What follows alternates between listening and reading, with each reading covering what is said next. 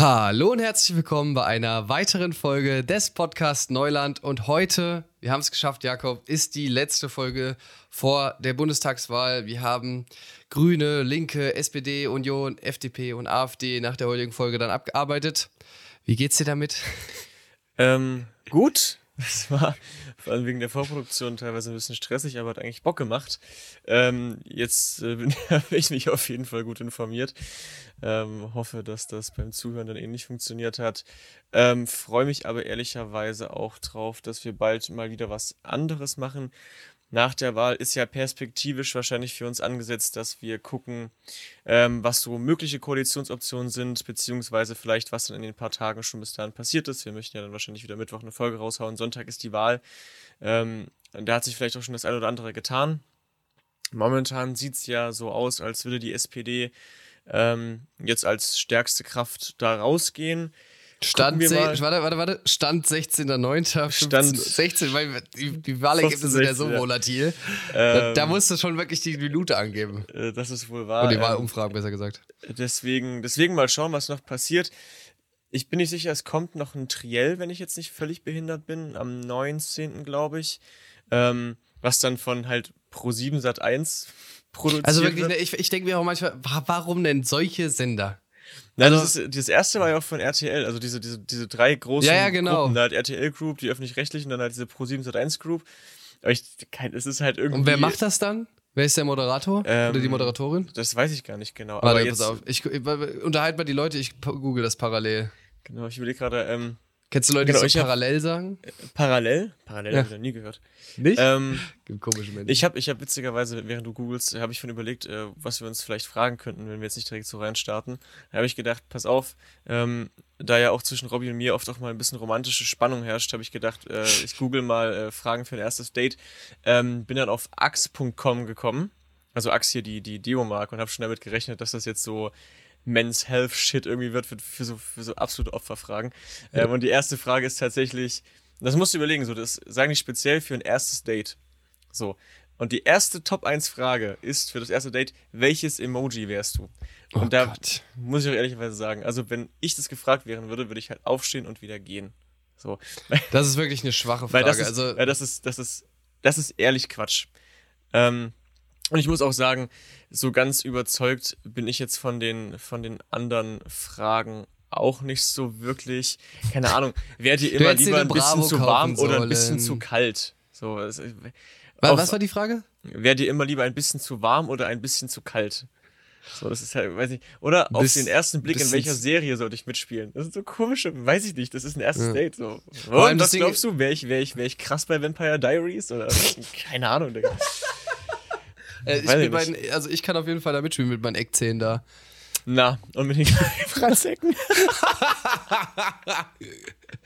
du Pfeife, ey. Uh. Übrigens, also eine Moderatorin, ich kenne nur, weil jetzt bei dem dritten Triell, es ist einmal Linda Zerwakis, die kennt man ja. ja. Ach stimmt, die ist ja jetzt auch bei, hast du es, die hat eine neue, die hat eine neue, also ehemalige, ja, ja. ehemalige ähm, Tagesschausprecherin war das. Es, ist, es gibt eine weitere Show, die ich mir nicht angucken möchte. Zerwakis und Optenhövel genau, die. live. Mhm. Das ist eine ganz weirde Nummer. Äh, und dann Claudia von Brauch, Brauchitsch. Die kenne ich nicht. Die macht anscheinend bei Skype Sports News HD mit. Und also, da ist auch genau da klar, warum ich die Frau nicht kenne, weil. und, und nein, es hat eins News, die Nacht. Unser Dance News. Ähm, gut, die habe ich Also, die sind noch qualifiziert für diesen Job. Davon gehe ich doch mal aus. Ich finde es auch irgendwie, ich finde es halt auch voll geil. Weißt du, dass Linda Zerwakis so für den Öffentlich-Rechtlichen jetzt so zu ProSieben gewechselt ist, ist für mich wie so ein, also das fühlt sich genauso an wie ein Politiker, der nach dem Ausscheiden so in die Privatwirtschaft ja, wechselt. Safe. Weißt du, das ist genau der gleiche Move. So, jetzt sag mal so ein bisschen. Ja, die bezahlen Geld Kacke, Alter. Geh halt zu ProSieben, ihr Wichser. Wirklich, ey. Also, naja, gut. Ähm, nee, die machen das bestimmt gut, aber also es geht ja auch nicht mehr, geht's ja auch nicht um die ModeratorInnen, ich finde auch gut, dass es zwei Frauen sind. Oder die Themenauswahl ist halt einfach meistens Müll. Ja, da werden uns noch ein paar Koalitionsoptionen nochmal hinhergerödelt, aber äh, soll uns jetzt auch nicht ähm, allzu genau. weit wir, wir, wir, wir, starten jetzt mal mit der Linken. Das ist heute unser letzter, letzter Gast, sagen wir mal einfach so. Wir quatschen ein bisschen über das Wahlprogramm. Wir haben wieder die Themen Klima, Bildung, Wirtschaft, Soziales Wohnen und Europa. Heute Ausnahme. Ich werde nicht Klima machen, weil nach der letzten Folge bei den Grünen hatte ich den Schnauze voll davon. das war wirklich ein bisschen zu viel. Deswegen übernimmt das Jakob und ich mache dafür heute Europa. Nur als kleiner Hinweis, falls ihr euch wundern solltet. was ich denke, was niemand tun wird. Was ich. vermutlich niemandem aufgefallen ja. wäre. Wir werden ein bisschen hier und da unsere Meinung dazu geben. Also seid gespannt. Den Smalltalk würde ich sagen, haben wir schon direkt abgehakt. Ja, ja, ja. Und dann steigen wir ein und das Programm heißt Zeit zu handeln für soziale Sicherheit, Frieden und Klimagerechtigkeit. Wir fangen einfach mal mit einem schönen Zitat direkt am Anfang an. Wir stehen für eine Politik der Verlässlichkeit und der Ehrlichkeit, aber auch des Mutes. Wir wollen verändern. Die Corona-Krise hat die Ungerechtigkeiten des Kapitalismus deutlich zutage treten lassen. Während die einen um ihren Arbeitsplatz, die Bildung ihrer Kinder und die Gesundheit bangen mussten, steigerten große Konzerne ihre Gewinne. Wir finden uns nicht mit diesem Verhältnis ab und sind bereit, uns mit den ProfiteurInnen anzulegen. Und dann weiter, wir kämpfen für ein neues Wirtschafts- und Gesellschaftsmodell. Unsere Alternative ist der ökologische und demokratische Sozialismus.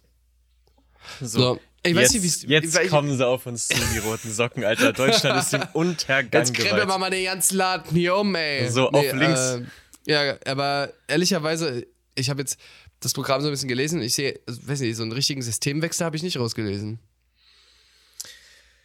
Hm, ja, also die Frage ist, wie formuliert man den Systemwechsel? Weißt du, wie ich meine? Das ist ähm, wahrscheinlich auch ein bisschen schwer. Viele Sachen sind ja auch oft perspektivisch da angelegt, jedenfalls bei den Parts, so die ich gelesen habe. Ähm, es hat schon, es hat schon, also gerade wenn wir jetzt ähm, darüber reden, inwieweit Sachen dem Markt entzogen werden sollen oder der Privatwirtschaft äh, oder dem privatwirtschaftlichen Einfluss entzogen werden sollen, das hat schon ein bisschen was von einem Systemwechsel, das jetzt äh, aber jetzt nicht mehr, also keine demokratischen Strukturen oder so mehr um, umherrschen, das steht da ja logischerweise nicht. Das, Pro das Problem ist halt irgendwie bei dem Begriff Sozialismus, der wird halt auch so in komisch, also in sehr breiten Spektrum verwendet, sag ich jetzt mal. Also wenn du dir jetzt das Ding von Bernie Sanders da reinziehst, was der als Sozialismus versteht, ist das bei uns halt, teilweise sind das einfach Sachen, die wir bei uns schon da sind oder halt, wo jeder normale Mensch zustimmen würde. Weißt du, was ich meine? Ja, genau. Also dementsprechend, ja, klingt, äh, ist, wie sagt man, bringt Aufmerksamkeit, aber äh, so den richtig, den Begriff zu definieren und was damit gemeint ist, so dass du gerade gesagt hast, stimme ich dir auf jeden Fall zu, aber was jetzt am Ende von so einem ganzen Pro Prozess stehen soll, irgendwie es ist halt auch nicht definiert. Also Sozialismus ja. ist ja nichts, was, was in irgendeiner Art und Weise definiert ist, sondern es ist eher ein, also ist ein Sammelbegriff, der auf verschiedene Forderungen draufgesetzt wird, wie jetzt zum Beispiel, was, also, dass zum Beispiel der Staat mehr Einfluss hat als, als irgendwelche privaten, privaten Sachen so, dass der Staat sich um mehr kümmern soll, soziale Sicherungssysteme geschaffen werden müssen, bla bla bla bla bla, antifaschistisch, äh, dieses, dieses ganze Zeug. Und theoretisch ist der Sozialismus ja nur die Vorstufe vor dem Kommunismus, wenn wir ja. nach Karl Marx gehen. Aber so weit müssen wir jetzt noch nicht rein rein, denn noch sind die Linken nicht an der Macht und wir müssen das Kapital nicht lesen. äh, jedenfalls nicht, jedenfalls nicht, wenn man nicht möchte. Ähm, um, genau. um, schon mal, um, um schon mal allen äh, Leuten aus der Jungen Union die große Angst zu nehmen. Ja, und, und, und, mein, und, und, das können wir auch schon mal, die Angst können wir auch nehmen. Es geht in dem linken Partei-Wahlprogramm äh, äh, sehr wenig um Identitätspolitik. Das ist also, wahr tatsächlich, ja. Die, dieses Schreckgespenst, Schreckgespenst, was da manchmal aufgezeichnet wird, oder auch teilweise ich, ja, sehr streng, also sehr, oder sag mal, sehr viel gediskutiert wird, denke ich mal, in der Partei. Das findet sich jetzt tatsächlich nicht so im Wahlprogramm wieder. Da geht es wirklich um sehr viele andere Themen. Konkreter haben wir vorhin schon drüber gesprochen, als bei Parteien wie, weiß ich, Union und SPD. Ähm, manchmal doch ein bisschen Fragezeichen, aber dazu kommen wir noch. Ich würde sagen, äh, dadurch, dass wir jetzt Themen geswitcht haben, fängst du jetzt einfach mal mit Klima an und ich mache dann weiter mit Europa. Europa. Gut, ähm, dann machen wir das so. So, zum Klima. Die Linke möchte, wie die Grünen auch, einen sozial-ökologischen Wechsel. In diesem Fall nochmal explizit, Robby hat es ja schon aus der Einleitung gesagt, Systemwechsel.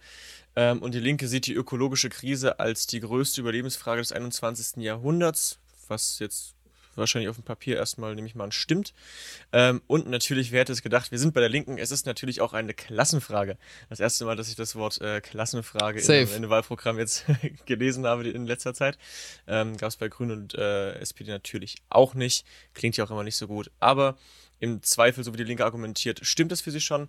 Ähm, um Naturzerstörung zu stoppen, müssen Ressourcenverbrauch und Emissionen auf ein nachhaltiges Niveau abgesenkt werden. Die Linke möchte, dass Wirtschaft nicht mehr für Profite arbeitet, sondern klaren sozialen, ökologischen Zielen folgt. Wie genau das aussehen soll, immer ein bisschen schwierig, aber gut. Ähm, Klimaschutz und soziale Gerechtigkeit, das ist der Punkt in Bezug auf diese Klassenfrage, hängen für die Linke zusammen.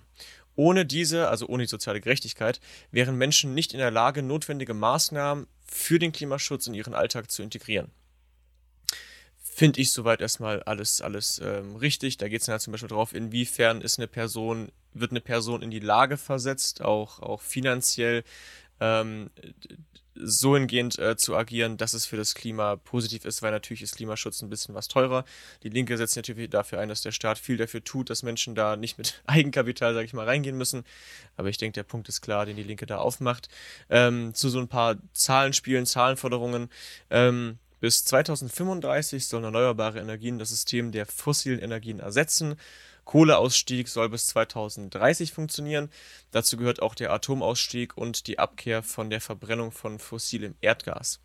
Deutschland soll bis 2035 auch klimaneutral sein und bis 2000 Sehr ambitioniert. Sehr ambitioniert, super Also, ambitioniert, ehrlicherweise. Ambitioniert, sind mal sechs Jahre ambitionierter als die Grünen, ne?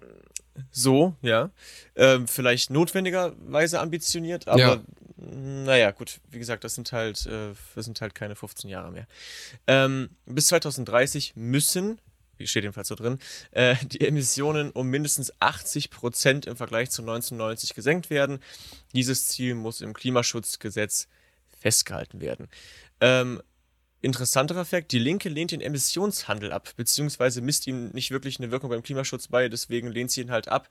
Ähm, ich vermute mal aus dem Grund, dass, also wir haben es ja, ihr habt es ja jetzt auch gehört, so was weiß ich, Grüne, FDP zum Beispiel, die fordern halt einen Emissionshandel, ähm, wo man diese Zertifikate kauft und wenn jemand mehr braucht, kann er sie noch äh, zukaufen. Die Linke geht wahrscheinlich tendenziell davon aus, dass sehr, sehr große Unternehmen einfach alles aufkaufen und dann trotzdem irgendwie ähm, daran vorbeikommen. So ungefähr stellen sie sich wahrscheinlich vor. Ähm, Ja, Die gut. Forderung- Da, das trage ich jetzt nicht so. Dass das Aber so passiert mach oder dass die Linke erst das so mal, meint? sag, mach, mach du erst mal jetzt. jetzt- Ich, ich Achso, ja, nicht. Ich, ich, ich, ich glaube da, ich glaub da auch nicht so wirklich dran. Aber äh, ich nehme mal an, dass die Linke das aus dem Grund ablehnt. Ich glaube, das ist fair, oder? ja, das kann durchaus sein. Ähm, jetzt wird es ein bisschen, jetzt wird es langsam ein bisschen links so. Die großen Energiekonzerne werden entmachtet, das ist ein Zitat. Äh, und Energieversorgung soll am Gemeinwohl ausgerichtet werden. Ähm, die Förderung durch Geil. das Erneuerbare Energiengesetz soll so ausgerichtet werden, dass es auch für Kleinbetreiber und Kommunen rentabel ist. Ähm, die Energiewende in öffentlicher und genossenschaftlicher Hand soll bis 2030 über 100.000 hochwertige und gut bezahlte Arbeitsplätze in der Produktion, Installation und Wartung äh, von diesen, von diesen äh, klimafreundlichen Anlagen, also was weiß ich, Solaranlagen, äh, Windräder, ihr wisst Bescheid, geschaffen werden. Ähm, was kann man noch machen, außer einer, außer einer Energiewende, um dem Klimawandel möglichst positiv zu begegnen oder um ihn zu verlangsamen, um ihn zu stoppen und so weiter und so fort? Ähm, einen Mobilitätswandel. Die Linke möchte einen Mobilitätswandel in unserem Land, idealerweise in Europa und natürlich auf der, auf der Welt. Äh, wir sind ja natürlich immer noch ein bisschen internationalistisch ausgerichtet. Ziel ist es, dass Menschen nicht mehr auf den motorisierten Individualverkehr angewiesen sind, also keine Verbrenner mehr konsumieren müssen und das nicht mehr brauchen, Auto zu fahren. Ähm, innerdeutscher und innereuropäischer Flugverkehr soll weitestgehend auf die Schienen verlagert werden. Ähm, und äh, Thema Schienen, Thema Bahn ist somit das Größte. Ich komme dann, ich kann es wahrscheinlich auch schon für Soziale vorwegnehmen im Zweifel, ähm, äh, dass halt, dass halt der öffentliche Personennahverkehr eben kostenlos wird, ähm, dass äh, viel, viel mehr Geld in die Bahn gesteckt wird, aber sie eben nicht damit machen kann, also keine Prestigeprojekte mehr machen darf, machen kann, machen soll, sondern das Ganze eben in den, in den konsequenten Ausbau des Schienennetzes geht dass Leute dazu befähigt werden, eben Bahn, Bus, äh, U-Bahn, Züge, was weiß ich, eben zu fahren und Mhm. das Fliegen eben abgeschafft wird. Finde ich an sich ganz sinnig. Ähm, soll viel Geld für in die Hand genommen werden. Kommen wir später im Teil nochmal drauf zu. Aber das sind so die, äh, die zwei großen Hauptpunkte, würde ich jetzt mal behaupten, beim Klima. Also ein Mobilitätswandel ist äh, sehr, sehr prägnant im, im Programm. Ich wollte jetzt nicht die ganzen Zahlen zur Deutschen Bahn nehmen, weil das war ehrlicherweise unglaublich ermüdend. Ähm, und natürlich eben eine, eine Ener ein Energiewechsel, ein Energiewandel in der Form, wie wir eben Energie gewinnen. Das soll eben ökologisch ausgerichtet werden. Ist klar, ist ein sehr ambitioniertes Programm, was den, was den Klimawandel, den Klimaschutz besser gesagt angeht. Ähm, vielleicht noch ein Punkt, der mir aufgefallen ist. Ein bundesweiter Klimacheck soll für alle Gebäude bis 2025 durchgeführt werden. Ähm, und bis 2035 ähm, soll ein klimaneutraler Gebäudestand garantiert werden. Und auch das schafft oder soll theoretisch natürlich Arbeitsplätze schaffen. Das waren für mich so die wichtigsten Forderungen zum Klima. Wie gesagt, ähm, ganz, ganz großer Fokus nochmal mit Nachdruck, weil das wirklich ein langer Absatz ist, in Bezug auf die Mobilitätswende bei den Linken. Also ich habe ein paar Sachen, die ich da ansprechen möchte. Also erstens, weil du gesagt hast, ambitioniert. Ja, also die Ziele sind auf jeden Fall sehr ambitioniert im Vergleich zu den anderen Parteien. Vielleicht auch, wie du schon, so schön gesagt hast, eigentlich richtigerweise sind diese Ziele sozusagen so hochgesteckt, weil wir eben nicht so, nicht sehr so viel Zeit haben. Aber ich, ich habe jetzt nicht den Teil gemacht, nur mal ein bisschen drüber geflogen.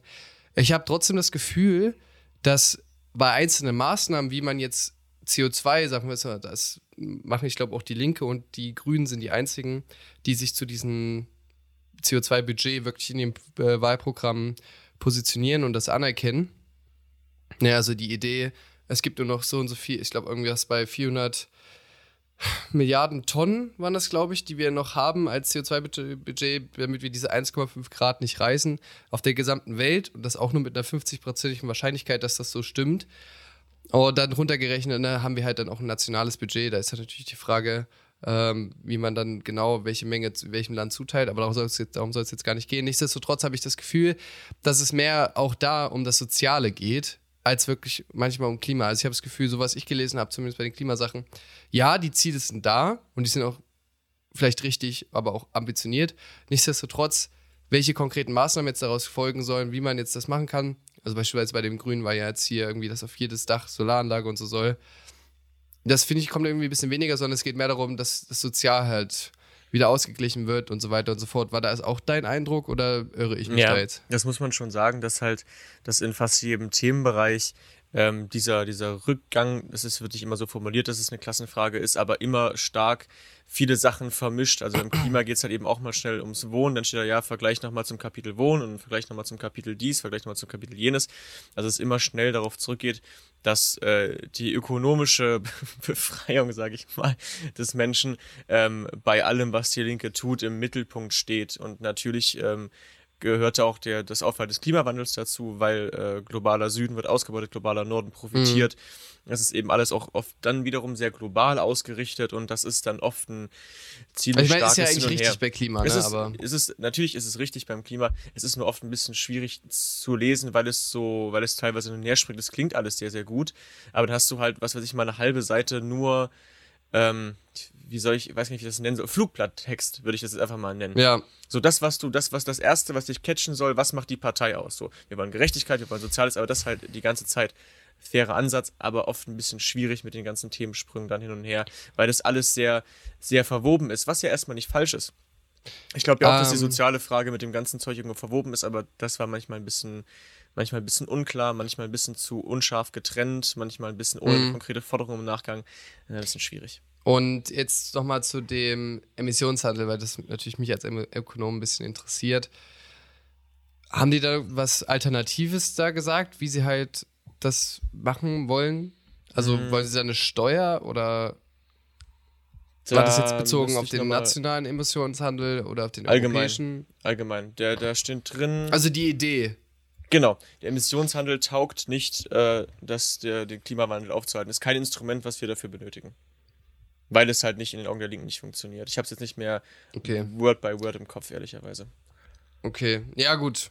Da habe ich jetzt eine andere Meinung dazu. Also ich habe das ja schon bei der Folge der FDP gesagt und tatsächlich ist, ist das dann eine relativ große Schnittmenge zu der Aussage von den Grünen, dass es halt der Emissionshandel oder generell ein marktwirtschaftliches Grundinstrument, das quasi reingebracht wird, sehr eine clevere Idee ist, aber eben nicht nur das, so wie die FDP das sagt, sondern auch Ordnungspolitik, Anreize, Investitionen etc. etc.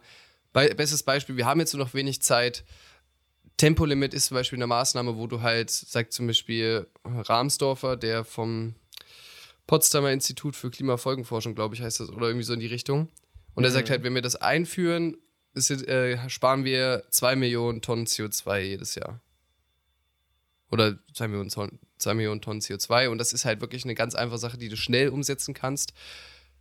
Und dann halt, ne, weil wir müssen irgendwie mal in die Pütte kommen. Und da reicht halt dann zum Beispiel jetzt ein marktwirtschaftliches Instrument nicht, weil da wird es jetzt, glaube ich, weniger einen Mechanismus geben, der halt so ein einfaches und schnell vor allem äh, so eine Einsparung hinbekommen würde. Das aber nur mal dazu. Ich kann es mal, ich habe es jetzt gefunden, ich kann noch mal zitieren.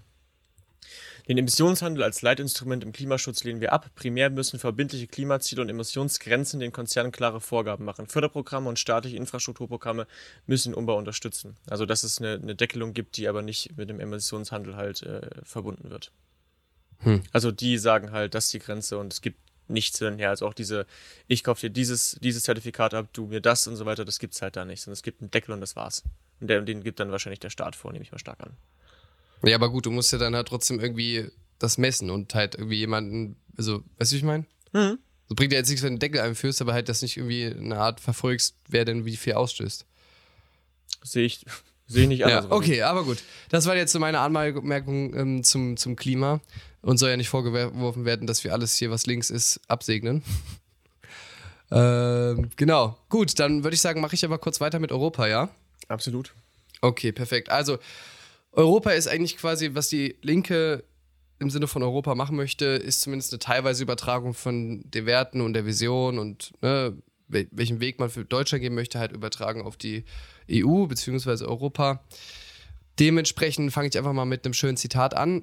Wir kämpfen für ein soziales, demokratisches und friedliches Europa, für eine andere Europäische Union, in der alle gut leben und arbeiten können. Gut leben und gut arbeiten kannst du halt auch in jedes Programm schreiben. Äh, ein solidarisches Europa, in dem alle Menschen vor Armut geschützt sind, in dem nicht Standortkonkurrenz und Profit, sondern Demokratie und Solidarität an erster Stelle stehen. Ein Europa, in dem Konzerne und Reiche endlich ihren Anteil zur Finanzierung des Gemeinwohls leisten. Für eine EU, die keine Deals mit DiktatorInnen und multinationalen Konzernen macht, die Krieg als Mittel der Politik ächtet und verhindert, dass Menschen auf der Flucht im Mittelmeer ertrinken. Wir wollen eine Union, die Klimaschutz und eine Energie- und Verkehrswende endlich voranbringt, anstatt sie zu blockieren. Wir wollen ein friedliches Europa ohne Rüstungswettlauf. Wir fordern soziale Mindeststandards, gute Gesundheitsversorgung Versorgung und Bildung für alle.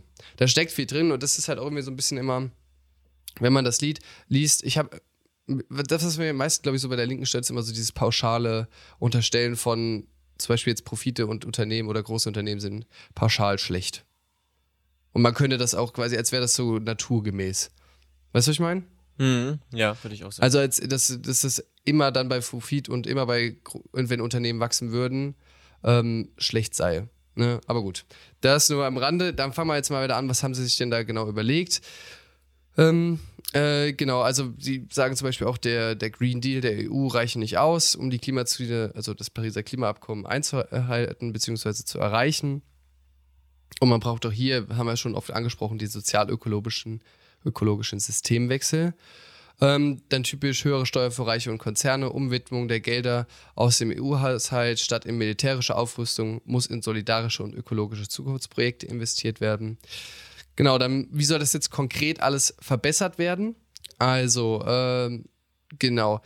Wir haben zum Beispiel die Ausgangssituation, die von den Linken beschrieben wird, dass der EU-Haushalt und Wiederaufbaumittel seien einerseits zu gering, um die Folgen jetzt, wenn wir es auf Corona beziehen, der Pandemie in ganz Europa abzufedern und Teil des EU-Haushalts sind versteckte Subventionen für Großkonzerne. Das war jetzt ein Zitat. Ähm, dann heißt, das heißt, man will den Stabilitäts- und Wachstumspakt verändern, ohne hier konkret zu, davon zu sprechen, wie, wie das ausgestaltet sein soll. Er soll also weil er sie möchte das verändern, weil er gespickt ist von neoliberaler Finanzpolitik. Ganz kurz für euch, was ist der Stabilitäts- und Wachstumspakt? Ähm, ich würde hier einfach mal kurz Wikipedia zitieren. Unter dem Begriff Stabilitäts- und Wachstumspakt, kurz Euro-Stabilitätspakt, werden die Vereinbarungen verstanden, welche im Rahmen der Europäischen Wirtschafts- und Währungsunion für finanzpolitische Stabilität sorgen sollen, insbesondere für den Euro und die Staaten der Eurozone. Das heißt, der guckt sich an, dass halt die Verschuldung, das Verschuldungsverhalten nicht allzu arg ausufert, also dass sozusagen kontrolliert wird, um übermäßige Inflation zu verhindern ähm, und damit den Handlungsspielraum der Länder eingeschränkt, beziehungsweise halt insgesamt, insgesamt Unsicherheit in Bezug auf den Euro schürt. Und das sind zum Beispiel die Regeln, äh, höhere, eine Höhe ihres jährlichen Haushaltsdefizits auf 3% ihres Bruttoinlandsprodukts und den Stand ihrer öffentlichen Verschuldung auf 60% ihres BIPs begrenzen müssen. Also die Länder müssen das begrenzen. Und dazu haben wir schon vielleicht dann bald ein Interview in der Pipeline, in dem wir mal den ganzen Kram auf den Grund gehen, wie sollte man sich denn zu Schulden verhalten, beziehungsweise wie sollte man denn Staatsschulden sehen. Ich habe ja da eine gewisse andere Meinung, dass halt Staatsschulden jetzt nicht per se schlecht sind. Und da gebe ich so als meiner Meinung nach der, der Linke auch ein bisschen recht, dass das ein bisschen neoliberal klingt. Also kann man den schon umbauen. Was sind noch weitere Sachen? Äh, der EU-Haushalt soll durch Ausgaben europäischer Anleihen auf einen Umfang von 1 bis 2 Billionen Euro ausgeweitet werden. Europäische Anleihen war, wie gesagt, die Idee, dass eben nicht die Staaten alleine nur Schulden oder quasi halt Anleihen ausgeben und damit quasi finanzielle Mittel bekommen, sondern dass die Europäische Kommission, glaube ich, in Vertretung von allen Ländern gemeinsam und damit halt eine hohe Sicherheit zu garantieren, weil da starke wirtschaftliche Länder dabei sind, Geld aufnehmen kann und dann sozusagen zu, für günstige Konditionen den Ländern Money gibt, die durch Krisen und so weiter und so fort schlechter dastehen und eine schlechte Bonität, sage ich jetzt einfach mal, haben und diese Kondition nicht bekommen würden. Genau, was gibt es sonst noch? Ähm, es soll ein EU-weiter Mindeststeuersatz für Unternehmen gelten. Wie hoch der ist, steht nicht da. Kampf dann der Kampf gegen Steuerflucht. Und das finde ich zum Beispiel krass. Banken, die in Steueroasen operieren, werden wie die Lizenz entziehen. Das ist eine Ansage auf jeden Fall. Äh, und Digitalkonzerne wie Google und Amazon machen Milliardengewinne und zahlen kaum Steuern. Wie werden sie endlich zur Kasse bitten? Aber auch da halt irgendwie relativ alles unkonkret. Also ich weiß nicht, ob man da was reinschreibt, was, wovon man weiß, dass man das eh nie äh, umsetzen wird in der Regierung. Uh, aber ja, wie man die besteuern möchte, etc., das steht nicht da. Dann hattest du schon gesagt, ne, die EU soll auch bis 2035 klimaneutral sein. Bisher ist geplant, dass sie bis 2030 eine Senkung um 55 Prozent hat im Vergleich zu den ähm, Emissionen von 1990. Dann der Kohleausstieg europaweit bis 2030. Das soll man jemand mal Polen erklären. äh, also ich glaube, das ist halt einfach auch nicht, das ist wirklich dann technisch nicht machbar. Wenn wir in ein Land sehen wie Polen, wo die Hauptenergiequelle einfach aus Kohle ist. Ähm, genau, Bus, Bus und Bahn ausbauen und Preise drastisch senken, weniger Flugverkehr. Ähm, genau, dann kommen wir zum Thema soziale Absicherung, gute Arbeit. Es soll europaweite Mindestlöhne geben, die die Existenz sichern. Das heißt, hier in Höhe von 60 Prozent des mittleren Lohns des jeweiligen Landes in jedem europäischen Mitgliedstaat. Ähm, das Prinzip gleicher Lohn für gleiche Arbeit am gleichen Ort muss rechtlich, muss rechtlich verankert werden, um Lohndumping zu unterbinden. Da weiß ich nicht direkt, was damit gemeint ist, äh, weil es kann ja schon nicht quasi, also du meinst, ich denke mal, das wird halt schwierig umzusetzen sein, aber äh, man kann sich natürlich diese hohen Ziele setzen. Dann Demokratie statt Herrschaft der Lobbyisten. Also die Linke ist ja auch bekanntermaßen sehr für Transparenz. Also es soll zum Beispiel auch hier in den europäischen Institutionen ein Transparenzregister geben, Transparenzverordnung. Ähm, wir wissen ja, glaube ich, alle relativ, dass oh, sorry, Lobbyismus in der Europäischen Union oder bei der Europäischen Kommission und so weiter und so fort relativ stark vertreten ist. Es soll EU-weite Volksbegehren und Volksentscheide geben. Was hältst du davon, so spontan, so ad hoc? Ich finde das interessant. Ja. Würde ich sagen. Ähm, bin halt. Also ich finde, das ist halt irgendwie organisatorisch. Also ich meine, europaweit, weißt du, ich meine? Ja. Also ich meine, klar, die Wahlen klappen ja auch, aber ich stelle mir das einfach schwierig vor. Und ich finde halt irgendwie, also für europaweite Volksbegehren slash Volksabstimmungen bräuchte man ja erstmal einen europäischen Leitgedanken, wo man merkt, okay, alle europäischen die Bevölkerung aller europäischen Länder haben da ein einiges Ziel und das ist ja schon nicht mal der Fall. Deswegen wüsste ich gar nicht, also was für ein Anliegen könnten, könnte jetzt jemand aus, was weiß ich, jemand aus Spanien mit jemandem aus, keine Ahnung, Dänemark, weiß ich nicht, ja, jetzt, ja, ich weiß, zusammen meinst, haben. Ja. So, da gibt es ja diese, diese, dieser Auftrag der EU ist ja nicht wirklich erfüllt, diesen europäischen Gedanken zum Ende, zum Ende zu bringen und sagen, okay, das Verbindende ist dies und jenes. Ich meine, klar, Demokratie, Frieden, bla bla bla, aber so wirklich sehe ich da ehrlicherweise nichts, weil die EU eben auch nicht diese super krasse Ambition ausstrahlt und dementsprechend die meisten Leute auch abgefuckt sind, beziehungsweise absolut gar keinen Plan haben, was die EU eigentlich macht. Deswegen wüsste ich gar nicht, wie, also was, was da überhaupt, also mhm. also was für ein Volksbegehren da überhaupt draufkommen sollte, wenn sich so ein europäischer Gedanke in den Staaten oder in der Bevölkerung der Staaten gar nicht gefestigt hat. So. Ja. Also ich finde, äh, also ich finde prinzipiell Partizipation immer eine gute Idee, aber die Frage ist halt, ne, wir haben es in Großbritannien gesehen, wenn man jetzt einfach ein so komplexes Thema wie den Brexit den Bürgern mit einer Ja- oder Nein-Frage dahin wirft, äh, kommt halt mitunter nichts Gutes bei rum. Ja, vor allem auch im, im, bei der Frage der Information. Also beim Brexit haben wir gesehen, dass es eine massive Desinformationskampagne oder komm, basically einfach Lügen gab, die halt die Pro-Brexit-Leute halt da gefahren haben, mit wegen so was weiß ich, 230 Millionen pro Woche gehen da an die EU oder so ein Quatsch. Ähm, also ich finde für solche Sachen, für diese ganzen für diese ganzen Sachen, die mehr hin in, in Richtung Supranationalitäter, supranationaler, supranationaler Staat gehen in Europa, also mehr Zusammenhalt, dafür bräuchtest du ja auch Informationsquellen, die für alle Leute im gleichen Maße zugänglich sind. Weil also die ja. Staatsmedien in Ungarn funktionieren ja ganz anders als die hier in Deutschland. Und die, ja. die, das Maße der Desinformation ist dort auch wahrscheinlich viel, viel höher. Ähm, deswegen kann man, äh, kann da ja auch von einer freien Wahl dann oft gar nicht, äh, gar nicht die Rede sein, weil wenn die Leute gar nicht richtig informiert werden zu dem Thema, macht es auch keinen Sinn, sich abstimmen zu lassen, weil dann ist es, also macht immer Sinn, Leute abstimmen zu lassen, bla bla bla, aber da funktioniert es halt ja, nicht. Ja, ich da weiß, sehe ich halt ein riesiges. Also es gibt ja kein, du bräuchtest einen europäischen Fernsehsender, du bräuchtest eine europäische Zeitung und du bräuchtest einen europäischen Radiosender und einen europäischen geeinigten Internetauftritt, der informiert, der unabhängig ist von der EU, aber von der EU natürlich irgendwo finanziert wird, das wird wahrscheinlich nicht anders gehen. Ähm, die dann aber sagen, okay, das ist dann, sind dann multinationale Teams von Ost nach West, von Nord nach Süd, die dann zusammen da eben informieren. So. Und solange, solange sowas nicht passiert, glaube ich auch ehrlicherweise, ist dieser europäische Gedanke, die europäische, europäische Identität und das Vertrauen in die EU und das Interesse an der EU wird nie anders passieren, außer durch einen gemeinsamen Zugang zur Bildung über die EU von unabhängigen Leuten. Gut, das hast du sehr schön gesagt. Dankeschön. Ich stimme dir auch sehr zu. äh, genau, machen wir kurz noch weiter. Äh, auch das, das Europäische Parlament soll mehr Rechte und Kompetenzen bekommen, dementsprechend auch ein Initiativrecht. Das heißt, auch das Parlament, aktuell ist es nur so, dass die Kommission eigene Gesetzesvorschläge vorbringen kann, über das das Parlament dann entscheidet mit. Aber auch das Europäische Parlament soll dieses Recht bekommen. Und grundlegende Entscheidungen sollen auch nur vom Parlament getroffen werden, sowie die Wahl und Abwahl der gesamten Europäischen Kommission auch dementsprechend der Kommissionspräsidentin oder des Kommissionspräsidentin. Das ist, glaube ich, was, was ich jetzt noch nicht gelesen habe, weil das heißt, also normalerweise ist ja der Prozess so, dass das irgendwie der Europäische Rat festlegt, wer die Kommissionspräsidentin oder der Kommissionspräsident wird.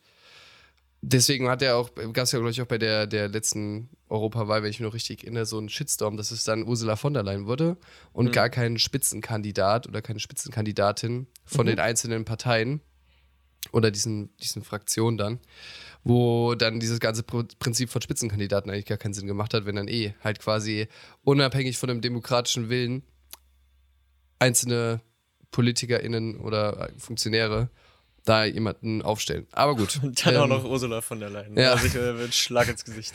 Äh, also das war ist schon ein bisschen komisch und da, also dem kann ich auf jeden Fall viel abgewinnen, wenn das da demokratischer wird.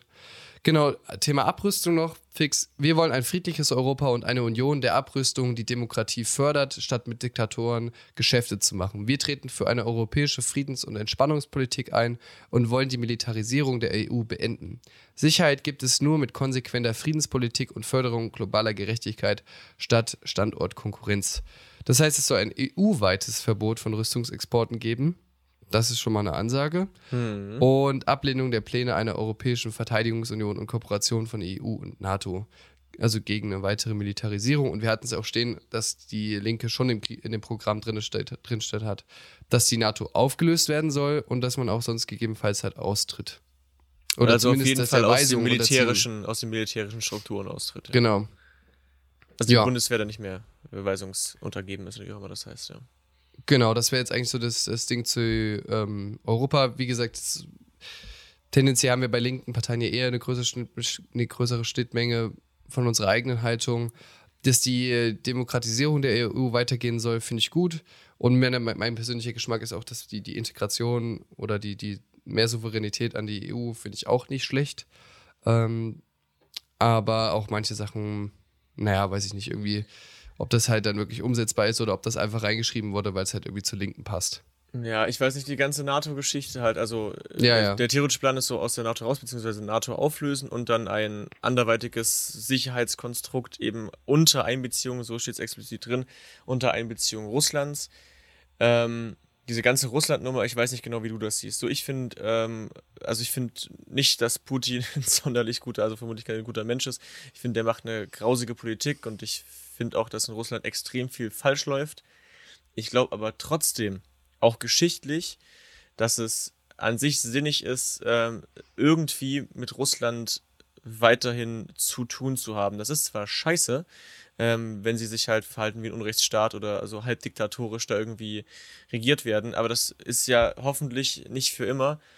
Und ähm, viele auch so gesellschaftliche Projekte klappen ja super mit, mit, mit, mit Leuten aus Russland. Das ist ja nicht so, dass jeder, jeder Mensch in Russland so denkt, wie das äh, der Kreml tut, sondern der Kreml macht eben Sachen und die Menschen müssen dort drunter leiden. Und ich finde, dass das oft Sachen sind, die irgendwie da hinten rumfallen. Wenn wir so Staaten kritisieren, völlig zu Recht, vergessen wir, dass in diesen Staaten eine Bevölkerung wohnt, die das im Zweifel nicht so sieht.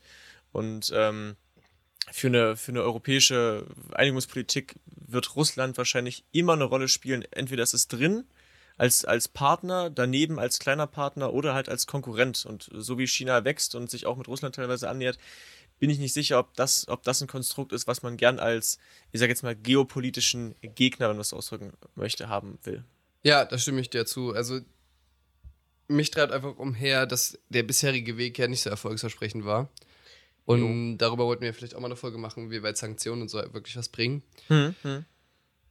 Weil, also das, das ist halt ein Argument, dass du sagen kannst, okay, ja, wir haben es jetzt probiert damit, aber es scheint ja nicht zu wirken, also sollten wir vielleicht einfach einen anderen Weg einschlagen oder zumindest uns nicht, also zumindest dafür Dis Diskussion, diskussionsbereit sein, weil damit ist ja auch den Menschen dort nicht geholfen. Ja. Oder man sagt halt, man fühlt sich halt überhaupt nicht verantwortlich für Menschen da drüben, aber das ist jetzt nicht mein moralischer Kompass.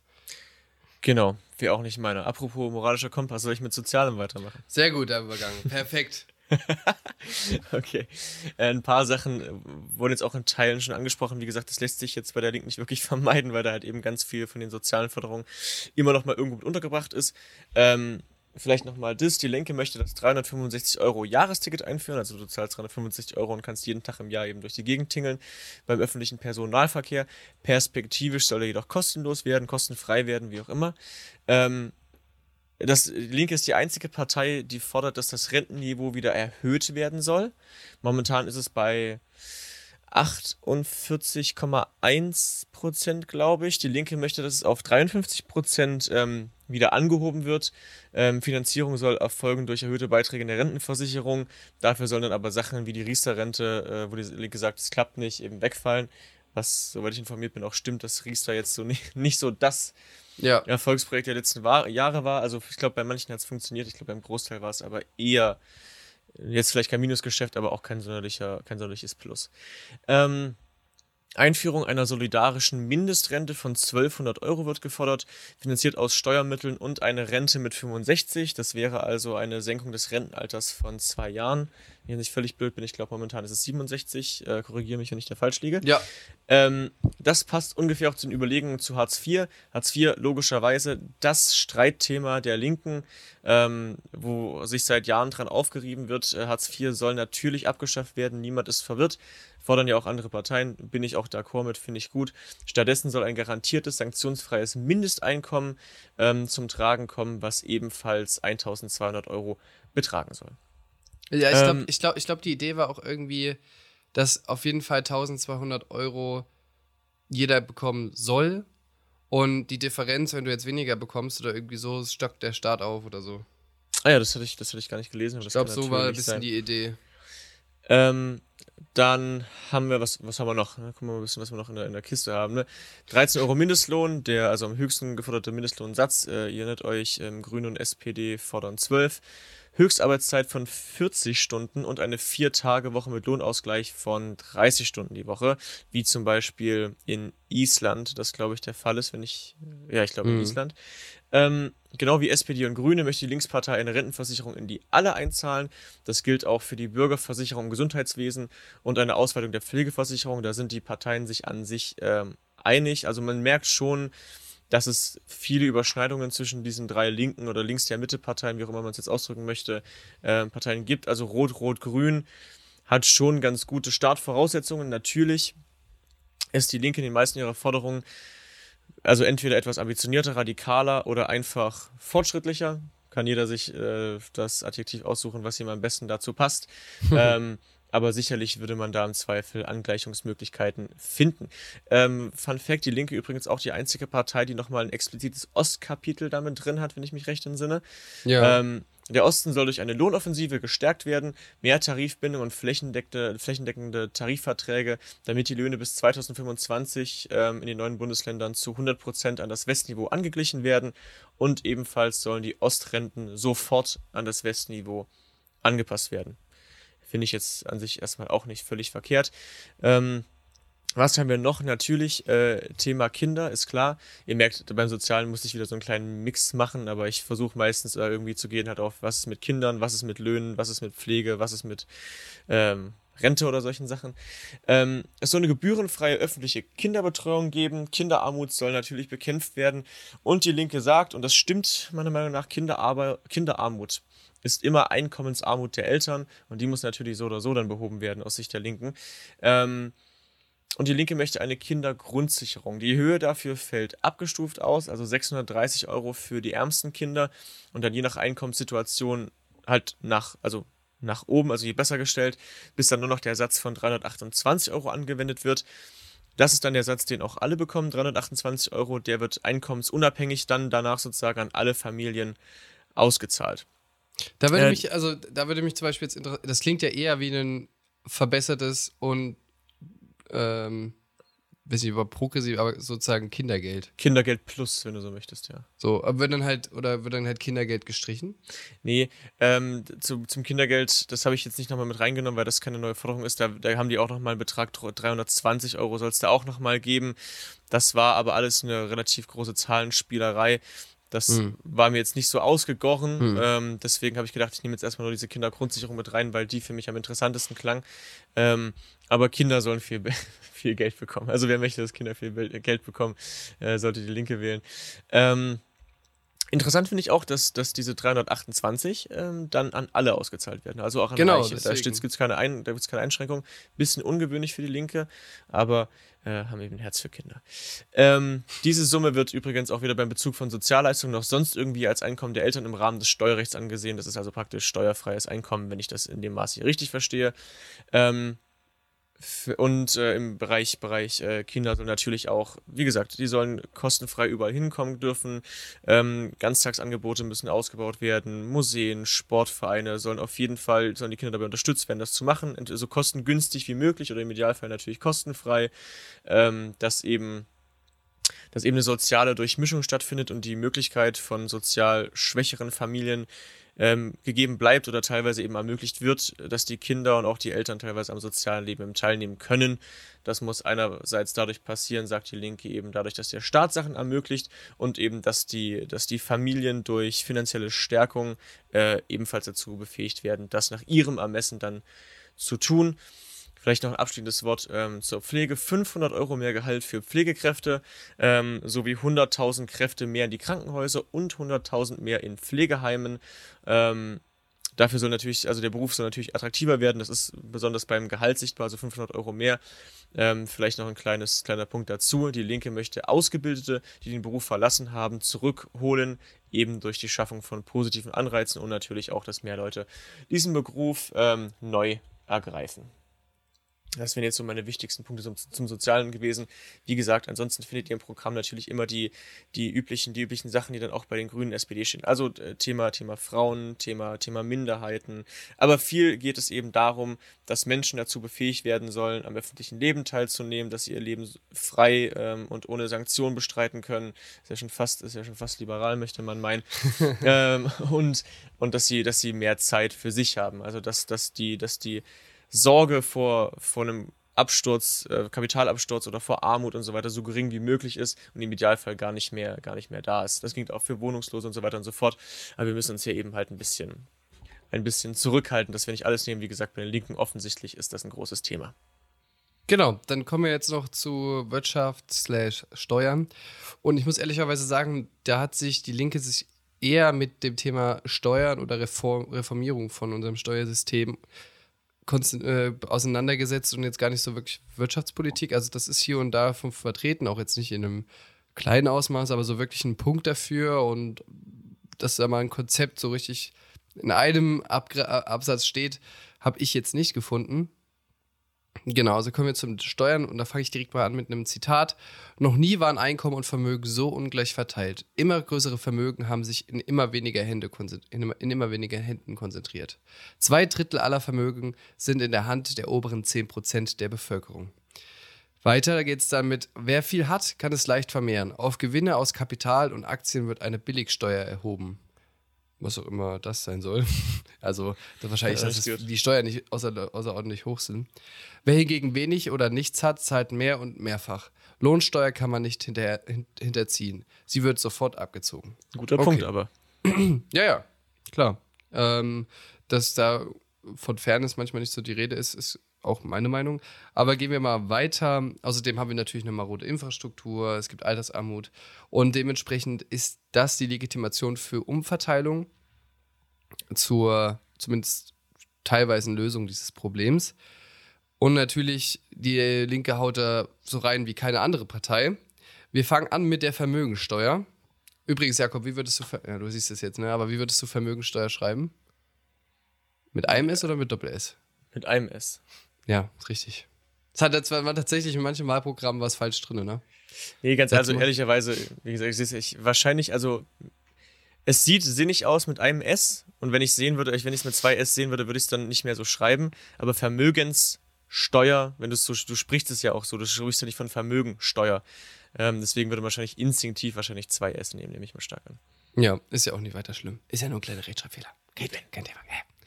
Also, wie soll das aussehen? Es gibt einen Freibetrag äh, bei Privatvermögen von 1 Million Euro pro Person. Was heißt nochmal Freibetrag? Das ist quasi eine Summe, die du haben kannst und darauf wird keine Steuer erhoben und quasi auch erst, wenn, wenn du quasi eine Million und ein Euro hast, fällt die Steuer auf den 1 Euro an und nicht auf, eine, auf dann das gesamte Vermögen. Das nur als äh, kleiner Hinweis. Deswegen ist zum Beispiel an unterem Ende, da komme ich auch nochmal ganz äh, später dazu, wenn man den Freibetrag und am unteren Ende quasi bei den ganz armen Bevölkerungsschichten erhöht, entlastet das die sehr, sehr, sehr. Genau, dann ist es ein äh, progressiver Tarif, der startet bei 1% und steigt bis zu einem Nettovermögen von 50 Millionen Euro stetig an. Ab 50 Millionen Euro greift der Höchststeuersatz von 5%. Das ist auf jeden Fall habe ich. Ähm, genau, die Legitimation dahinter ist eben, höhere Vermögen würden besonders hohe Renditen abwerfen. Und auch von generell eher, dass die steuerliche, die, die, wie sagt man denn, die Steuerlast dann in höheren Einkommen tatsächlich dann doch relativ gering ist. Nach der Linken. Ähm, es gibt einen Freibetrag von, für Betriebsvermögen von 5 Millionen Euro, also da hat die Linke auch dran gedacht. Die Altersvorsorge soll von der Steuer ausgenommen werden und geschätzte Einnahmen sollen da bei 58 Milliarden liegen ist halt die Zahl von der Linken. Dann, das, haben wir, das ging, glaube ich, auch ein bisschen durch die Medien, diese einmalige Vermögensabgabe zur Bewältigung der Folgen der Corona-Krise. Zitat: Diese soll für Nettovermögen über 2 Millionen Euro, für Betriebsvermögen ist der Freibetrag 5 Millionen Euro, erhoben werden. Die Vermögensabgabe ist progressiv von 10 bis 30 Prozent gestaffelt und kann über 20 Jahre in Raten gezahlt werden. Die jährliche Belastung des Nettovermögens beträgt so zwischen 0,1 und 1,5 Prozent. Die geschätzten Einnahmen liegen bei 310 Milliarden Euro über 20 Jahre. Und da ging ja dann auch wirklich so ein mediales Feuerwerk los. Aber diese, die, hat, die, die, die Link hat das ja vom DIW, also vom Deutschen Institut für Wirtschaftsforschung, mal durchrechnen lassen. Das ist jetzt also nicht eine eigene händische Rechnung mit Taschenrechner von der Linken.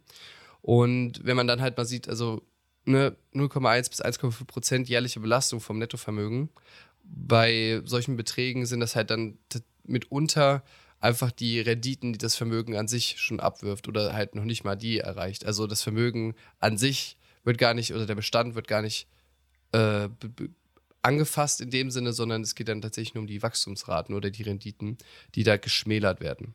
Also das äh, nur mal dazu. Kann man aber natürlich auch was dagegen halten. Ich meine, das klassische konservative Argument ist immer bei solchen Sachen, damit vertreiben wir die Leistungsstarken in unserer Gesellschaft, beziehungsweise eben Vermögen und Einkommen wandern ins Ausland. Ob das so ist, das, ja, da setze ich mal ein Fragezeichen dahinter, aber das wäre jetzt sozusagen das Gegenargument. Dann die Erbschaftssteuer, die, äh, genau, die Privilegien für Betriebsvermögen bei Erbschaften und Schenkungen entfallen.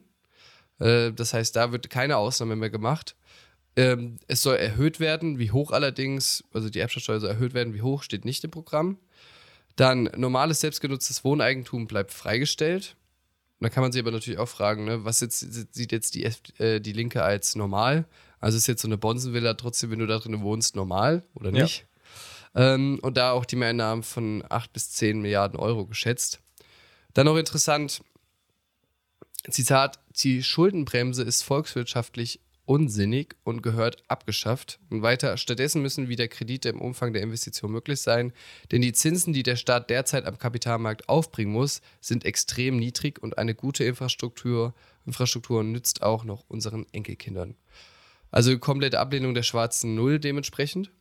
Ähm, und wie gesagt, ich denke mal, wir werden da bald auch mal in einem Interview über diese ganzen Themen reden, deswegen will ich das jetzt nicht weiter ausführen. Aber wenn ihr dafür seid, dass auf jeden Fall die schwarze Null wechseln muss, dann wäre die Linke vielleicht was für euch. äh, genau, und dann geht es weiter, dann noch als letzten Punkt die Einkommensteuer. Als Zitat, als Faustregel gilt, wer als, wer als Single, Steuerklasse 1, weniger als 6.500 Euro im Monat brutto hat, zahlt nach unserem Tarif weniger Steuern. Ähm, genau, dann geht es weiter. Alle zu versteuernden Einkommen unter 14.400 Euro im Jahr bleiben steuerfrei. Das heißt, dieser Steuerfreibetrag, der liegt ja, glaube ich, gerade bei 10.000 Euro oder so. Der wird auf ihn kräftig angehoben. Ab 70.000 Euro zu versteuernden Einkommen nach Abzügen wie pauschalen Freibeträgen und Sonderausgaben, bla bla bla. Im Jahr beträgt der Steuersatz 53 Prozent. Das ist auf jeden Fall auch ein ordentlicher, eine ordentliche Anhebung. Ein ordentlicher Oschi.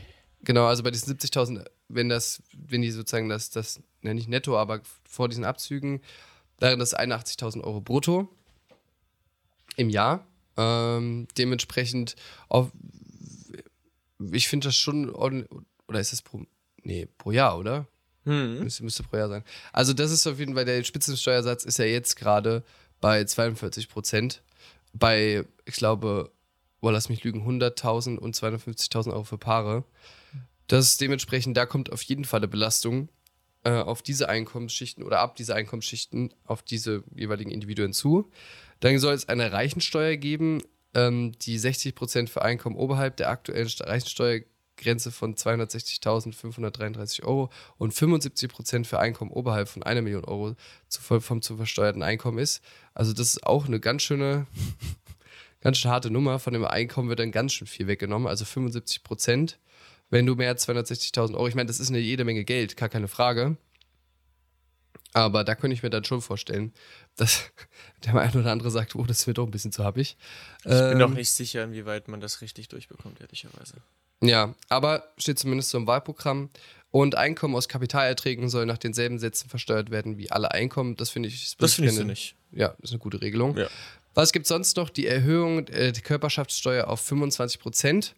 Dementsprechend die Linke ist, glaube ich, so eigentlich die einzige Partei, die Unternehmenssteuer steigern möchte. Wir haben ja das andere Modell von Union und FDP gehört, wo mit einer Unternehmenssteuersenkung die wirtschaftliche oder der wirtschaftliche Motor nochmal befeuert werden soll. Ich persönlich bin jetzt weder Fan, also in unserer aktuellen Situation weder Fan von dem einen oder dem anderen. Ich glaube, es gibt andere bessere, Instrum bessere Instrumente, um Unternehmen zu investieren und damit halt wieder für wirtschaftliche Nachfrage zu sorgen. Genau, äh, was haben wir sonst noch? Steuer, es, es soll eine Steuerreform geben, sodass, das ist jetzt steht da drin, Megakonzerne an dem Ort besteuert werden, wo wirtschaftliche Aktivitäten und Umsätze anfallen. Bis auf das Wort Megakonzerne finde ich das auch eine sinnvolle Idee. Besser eine, als Gigakonzerne, Alter. Als hätte das so ein Kind sich ausgedacht, so. Megakonzerne. genau, dann Finanztransaktionssteuer. Bei jeder Finanztransaktion soll ein Steuersatz von 0,1% fällig werden. Das kennen wir ja von anderen Wahlprogrammen, glaube ich, auch schon. Und das hast du schon gesagt, diese NATO-Verpflichtung mit 2% des BIPs für Militärausgaben, das soll nicht eingehalten werden und man möchte die Militärausgaben schrittweise senken. Genau. Und natürlich auch Abbau klimaschädlicher Subventionen und ey, das ist ganz wichtig, die Abschaffung der Schaumweinsteuer. Das finde ich auch sehr witzig. Äh, vielleicht nochmal zur Erklärung, die Schaumweinsteuer ist uralt und diente damals ähm, zur Finanzierung zur kaiserlichen Marine. Und wie wir alle wissen, haben wir keine kaiserliche Marine mehr. Das, deswegen ja. macht die natürlich auch wenig Sinn.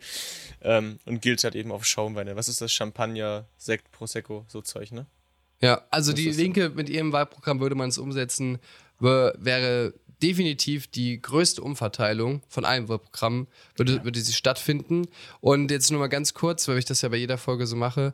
Ähm, wie sieht es denn eigentlich damit aus, wenn man jetzt diese, diese Idee, ne, Mindestlohn, ähm, die Steuerreform und so umsetzen würde? Wie sieht es da mit dem Haushalt aus und welche Einkommen würden dann tatsächlich entlastet werden? Also tatsächlich, im Gegensatz zum Beispiel wie FDP und Union, gäbe es ein Plus im Haushalt. Auch wenn wir, es klingt alles sehr, noch sehr viel Geld, was da ausgegeben wird, aber eben durch diese Reform würde auch sehr viel reinkommen.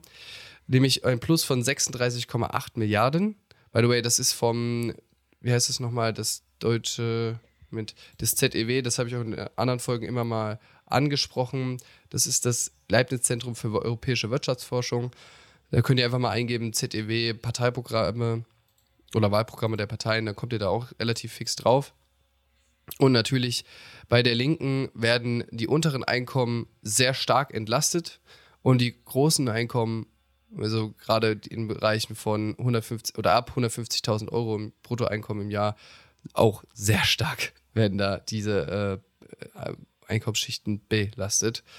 Und genau, das dazu nun mal für euch die Information. Also wenn euch was an Ungleichheit liegt oder so, oder wenn es ein großes Thema ist, wäre die Partei Die Linke auf jeden Fall eine Erwägung wert. Genau, und so im Hinblick auf die Zeit rushen wir jetzt mal noch ein bisschen. Genau. Ähm, durch die letzten beiden zwei haben wir tatsächlich noch offen, deswegen möchte ich mich beim Wohnen gern beeilen. Ähm, die Linke möchte genauso wie die Grünen ein Recht auf Wohnen, aufs Wohnen oder auf das Wohnen, wie auch immer, ins Grundgesetz schreiben. Jeder Mensch hat ein Recht auf eine eigene Wohnung. Ähm, 15 Milliarden sollen in den sozialen Wohnungsbau investiert werden. Äh, mindestens 250.000 bezahlbare Wohnungen pro Jahr. Da bin ich jetzt nicht ganz sicher. Ich weiß halt nicht genau, was bezahlbar bedeutet. Ob das jetzt so, sozialer was, Wohnungsbau ist, meinst du? Ja, ich verstehe halt nicht, was sind denn bezahlbare Wohnungen? Also, was ist eine bezahlbare? 20 Prozent vom Nettolohn? Wenn ja, von welchem Nettolohn? Vom Durchschnittsnettolohn? Was mit Leuten, die weniger verdienen? Äh, war mir jetzt nicht ganz so klar, aber ja. hat man vielleicht noch nicht ganz ausrechnen können, ist auch völlig erstmal in Ordnung. Äh, wir alle erinnern uns an den Mietendeckel, nehme ich an, der in Berlin ja vom äh, ich weiß, Oberlandesgericht oder Bundesverfassungs Bundesverfassungsgericht, glaube ich, gekippt Bundesverfassungsgericht, wurde. Ja. Ähm, weil solche Regeln nur bundeseinheitlich äh, gemacht werden dürfen. Äh, Kelsey Priest, die Linke möchte es bundeseinheitlich machen, dass der Mietendeckel eben kommt. Ähm, in angespannten Wohnungsmärkten sollen die bestehenden Mietverträge eingefroren werden. Ähm, das heißt zum Beispiel aber auch nicht, dass es für Neuverträge, also für Neubauten gilt. Genau. Ähm, so wenig wie möglich Umwandlung von Miet- in Eigentumswohnungen und die Eigenbedarfskündigung soll erschwert werden. Also wenn jetzt irgendwie der Vermieter sagt, yo, ich möchte Eigenbedarf anmelden, dann kann der dich nicht so schnell kicken durch verschiedene Regelungen, die die halt da machen möchten. Ähm, große Wohnungskonzerne sollen enteignet werden. Jetzt mit Blick so Deutsche Wohnen, Vonovia, das ist wohl tendenziell damit ähm, gemeint. Ganz wichtiger Punkt ist natürlich, Spekulation mit Wohnraum soll abgeschafft werden. Grund und Boden sollen durch ein Vergesellschaftungsgesetz einfach in öffentliches Eigentum überführt werden können. Ähm, überall ein prozentualer Mindestanteil von Sozialwohnungen, um eine Mischung der Viertel sicherzustellen. Also in allen, in allen Viertel, Stadtteilen, wie auch immer, soll ein Mindestanteil von Sozialwohnungen da sein, ähm, damit die Bildung von Parallelgesellschaften der Reichen in Innenstädten und Villenvierteln gestoppt wird. Also naja, die Linke möchte eine soziale Durchmischung im Endeffekt erreichen. Ähm, das ist ja irgendwie, also, okay, ich mache erstmal zu Ende und dann können wir darüber reden. Perspektivisch soll der Wohnungsbestand komplett dem Markt entzogen werden und, Zitat, es braucht kollektive Mieterrechte und ein Recht auf Mietstreik. Was damit so genau gemeint ist, das war auch einfach nur ein Satz, so basic, also ein Punkt, das war's dann. Ähm, wird man sich wahrscheinlich auch was bei der gedacht haben, bin sich ganz sicher, wie genau. Fun Fact vielleicht noch: äh, Die Linke möchte nicht genutzte Kasernen äh, in Wohnraum umfunktionieren lassen. Ähm, kommen wir doch vielleicht mal zu zwei Sachen. Ähm, Wenn es für dich okay ist, perspektivisch soll der Wohnungsbestand komplett dem Markt entzogen werden. Ja. Finden wir das gut? Äh? Also wie gesagt, auch dass äh, große Wohnkonzerne enteignet werden sollen und so. Ich, das sind jetzt so Sachen, die ich jetzt persönlich nicht so feier. Also ich habe jetzt nicht prinzipiell darüber, also ich habe kein Problem damit, darüber zu reden. Aber wenn ich mir jetzt halt vorstelle, welche Summen dann halt dafür auch aufgebracht werden müssen, weil du kannst jetzt einfach nicht rechtlich einfach sozusagen, zumindest jetzt im Anbetracht unseres Grundgesetzes, ähm, ohne, glaube ich, Entschädigung und so halt einfach die, die, die, die, die Wohnungskonzerne enteignen. Also wenn ich da jetzt nicht falsch informiert bin, ohne da halt eine Entschädigung zu zahlen. Also ich weiß jetzt nicht, was da ist, äh, aber also keine Ahnung, wenn die gegen irgendwas verstoßen, aber das ist dann, glaube ich, kannst du die trotzdem. Ja, also im Grundgesetz steht irgendwas von drin, ja, jeder darf sein Eigentum haben, aber Eigentum verpflichtet auch. Und das ist jetzt sozusagen die, dieser Nebensatz, oder ich weiß gar nicht, ob es so ein Teil, keine Ahnung, worauf sich dann immer dieses Enteignungsargument beruft. Und ich finde, das ist ja auch an sich eine, also ich finde es persönlich gut, dass das im Grundgesetz steht, deswegen, dass man diese Möglichkeit hat. Ich glaube halt trotzdem nur, du wirst es halt nicht einfach enteignen können, sondern das kostet sehr, sehr viel. Und ob jetzt halt wirklich alles der Ma dem Markt entzogen werden soll, sprich, Wohnbestand ist dann staatlich komplett? Hm, so verstehe ich Oder, oder, oder wie, äh, Markt Also nicht, also nicht, natürlich nicht komplett, aber das heißt halt, dass der, dass das größere, ich, ich glaube, das ist immer auf größere Marktteilnehmer bezogen, die da halt nicht mehr so einen Zugriff drauf haben. Also ich glaube, halt, also du kannst natürlich nicht verhindern, dass jemand privat sich ein Haus baut, slash kauft. So, das wirst du ja nicht verhindern können. Ja. Ich glaube, die Frage ist eher nach einer Deckelung.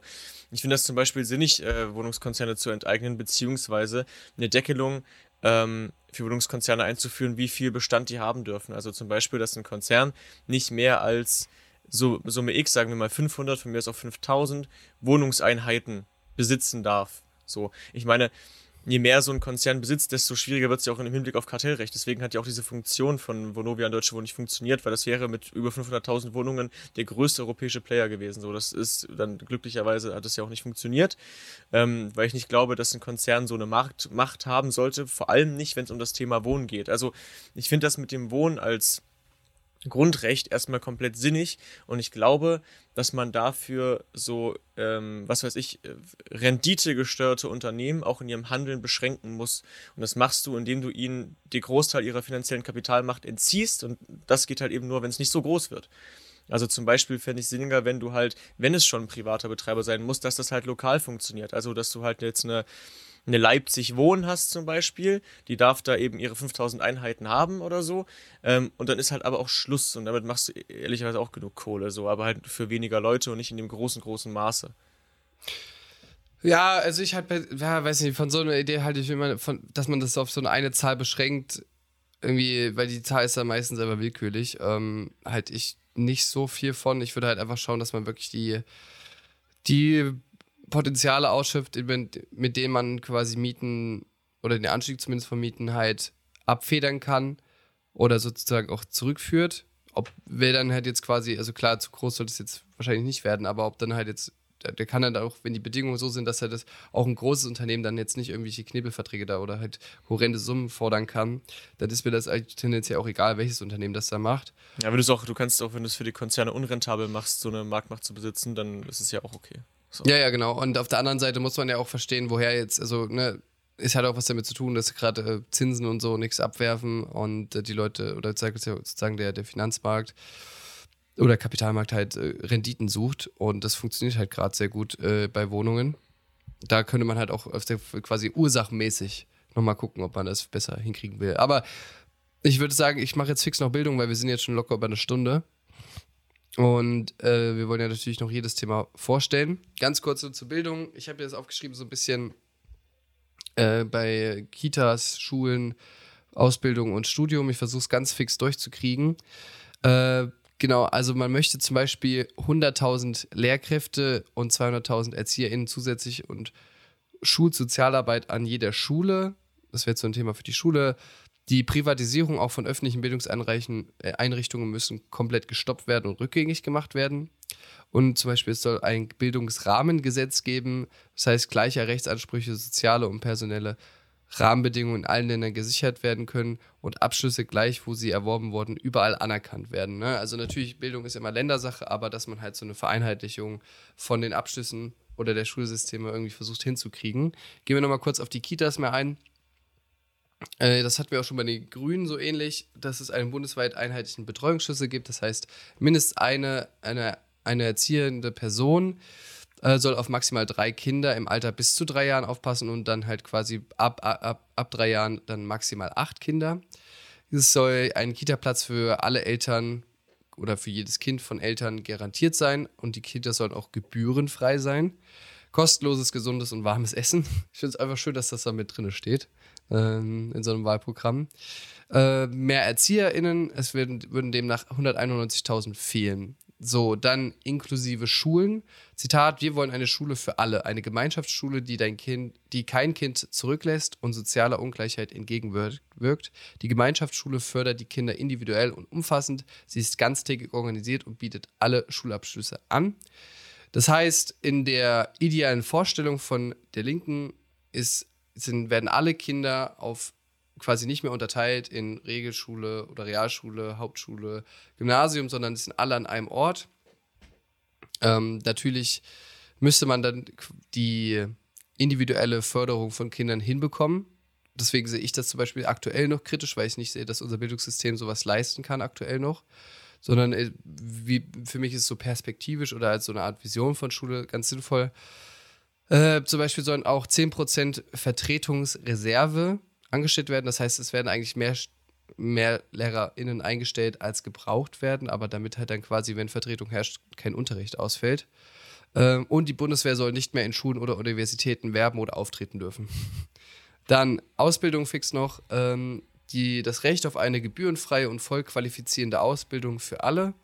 Anonymisierte Bewerbungsverfahren. Die Idee fand ich relativ spannend. Das heißt, also wirklich kein Gesicht und Name und all sowas. So, dass es halt so, so best wirklich nach, nur nach den Kompetenzen geht. Ähm, ausreichende Ausbildungsvergütung, das heißt eine Mindestausbildungsvergütung, die sich aus 80 Prozent der durchschnittlichen tariflichen Ausbildungsvergütung aller Branchen des jeweiligen Ausbildungsjahres ergibt. Und die Linke fordert ein, die unbefristete Übernahme nach Ausbildungsende und den Wegfall der Probezeit bei Übernahme im selben Betrieb. Könnte mir halt vorstellen, dass dann Leute, die halt dann der Betrieb nicht haben will, einfach in der Ausbildung gekündigt werden, aus irgendwelchen Gründen. Aber ja, das ist halt schon ein, ich sag mal, ein etwas härterer Eingriff in solche arbeitsverträglichen Sachen.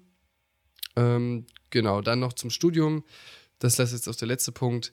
Das Studium in, ist von Leistungsdruck und Zeitdruck geprägt. Das führt zu Stress bei Studierenden und Beschäftigten. Dazu kommt, viele Studierende haben in der Corona-Krise ihre Nebenjobs verloren und wissen nicht, wie sie die Miete aufbringen sollen. Das trifft vor allem diejenigen hart, die nicht aus wohlhabenden Familien stammen. Viele werden von vornherein durch Zugangshürden vom Studium ausgeschlossen.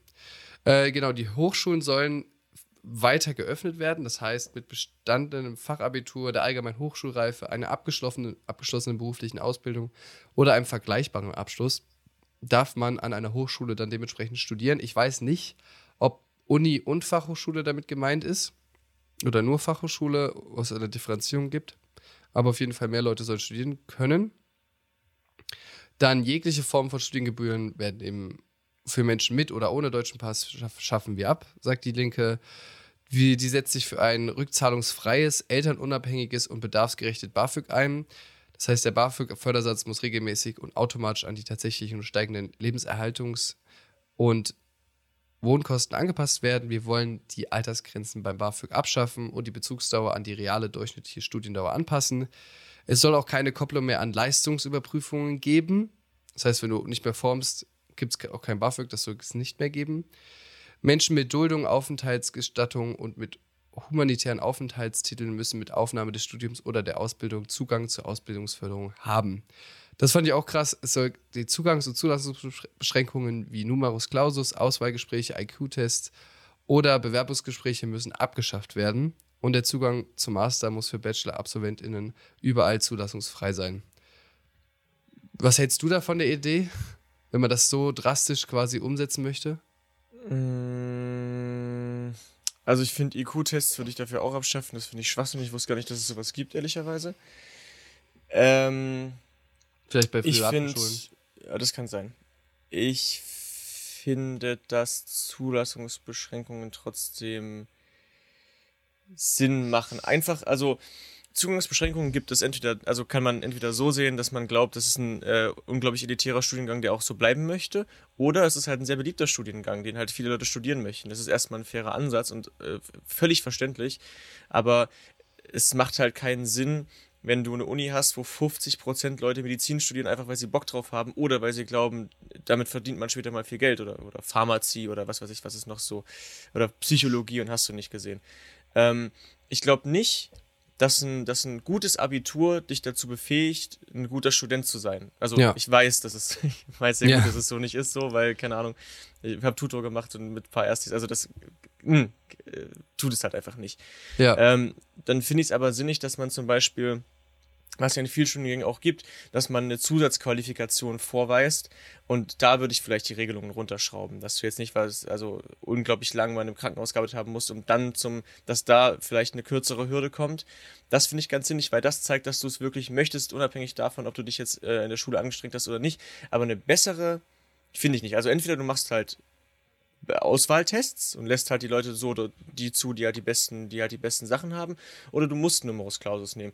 Vermutlich ist ein, ist ein Test besser, ist zwar organisatorischer Aufwand, aber gut, ähm, weil da kann jeder unabhängig von, von Abitur und irgendwas halt beweisen, was er kann, ohne noch irgendwie eine Zusatzleistung vorbringen zu müssen. Ähm, aber für, irgend, für viele Studiengänge, weil sie eben so beliebt sind, weil sie eben auch monetären Erfolg im Nachgang versprechen, wirst du eine Beschränkung benötigen. So, ich glaube, da Ja, vor allem musst halt, du musst halt auch einfach sehen, dass jetzt, wenn wir jetzt mal an Medizin denken, da eine gewisse Verantwortung dann später auch im Berufsleben einfach existiert. Und sorry, wenn ich es jetzt sage, aber nicht jeder Dulli sollte halt im Krankenhaus da irgendwie rumschneiden. So, weißt du, was ich meine? Genauso Ähm, wenig wie auf einer Richterbank oder hinter einem Psychologenstuhl. So, deswegen. Genau, ähm, also dementsprechend, äh, dass man das vielleicht nicht so weiter so beschränkt aus irgendwelchen, meiner Meinung nach, dämlichen Gründen, wie zum Beispiel nur die Abitursnote, bin ich vollkommen bei dir. Das kann man auf jeden Fall ausweiten, komplett abschaffen. Reflexartig würde ich jetzt eher Nein sagen und auch vor allem würde ich Nein sagen zu, das ist jetzt meine persönliche Meinung, äh, Zugang zum Master muss für Bachelor-AbsolventInnen überall zulassungsfrei sein. Also, dass halt jetzt jeder einfach so einen Master dann noch anfangen kann, der mit beispielsweise jetzt einen Bachelor mit 4.0 bestanden hat.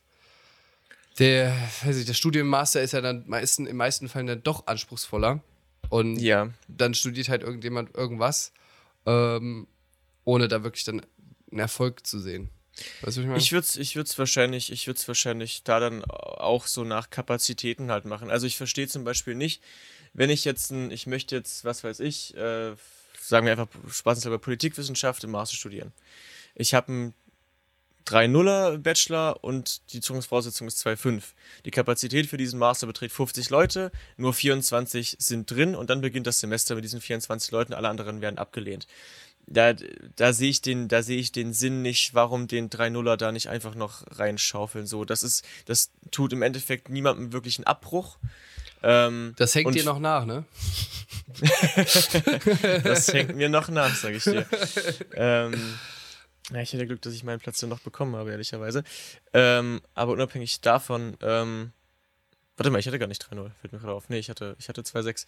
Ähm, aber ja, also da denke ich mir, also kannst du die Leute ja trotzdem, trotzdem mit, mit, mit reinnehmen. Also ich würde es nach Kapazitäten staffeln, ganz, ganz simpel. Und dann kannst du ja trotzdem sagen, äh, kann ja auch die Fasching sagen, okay, wir hätten jetzt aber lieber die Leute, aber kannst ja auch noch mal ein Gespräch einladen. Also wenn du jetzt einen 1-0er hast, der aber sagt, ich möchte das und das machen, das passt aber gar nicht zu der Fachrichtung, die sagen, mach mir lieber was anderes vielleicht damit oder geben es als Vorschlag. Und der andere ist aber so, euer Schwerpunkt ist genau mein Ding, ich habe leider davor nur 3-0 gemacht, aber in meinem Schwerpunkt bin ich richtig gut, dann nimm doch den mit. So. Ähm, also ich glaube, da gibt's, also da gibt's auf, auf äh, gibt's, glaube ich, eine gute, komischerweise, dass ich das mal sage, aber einen guten Mittelweg, würde ich fast behaupten. Ähm, deswegen, ja. Ja, safe. Okay, also den Rest zu BAföG und so, den fand ich jetzt eigentlich nicht so verkehrt. Ja, genau. Ich denke, damit haben wir es geschafft. Wir haben auch perfekt zur letzten Folge nochmal die längste Folge rausgehauen. Sehr schön, super, super. Ähm, nichtsdestotrotz war es eine coole Zeit, diese Wahlprogramme durchzunehmen. Und jetzt ein bisschen cleverer zu sein. Ich hoffe, ihr seid es auch und konntet, das würde uns natürlich am meisten freuen, auf Grundlage oder zumindest komplementär zu eurem anderen Bildungs- was auch immer wir euch gebildet habt in Hinsicht auf die Wahlprogramme, wenn wir da euch helfen konnten, eure Entscheidung zu finden, dann freut uns das natürlich.